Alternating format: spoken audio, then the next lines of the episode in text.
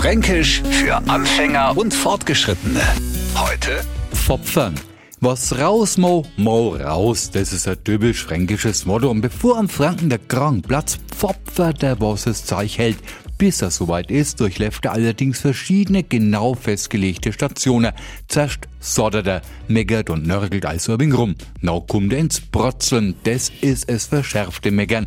Reizt man jetzt nur ein wenig, no kann man drauf warten, dass er es Pfopfern anfängt, was es Zeug hält. Bei ein paar Franken ist es Pfopfern so in Fleisch und Blut übergangen, dass gar nicht mehr rauskommen. Der Neufranke erkennt solche Menschen daran, dass er sich ständig über alles und jeden mächtig aufregen und dazu pfopfern, also schimpfen wie ein Rohrspatz. Fränkisch für Anfänger und Fortgeschrittene. Täglich neu auf Radio F und alle Folgen als Podcast auf radiof.de.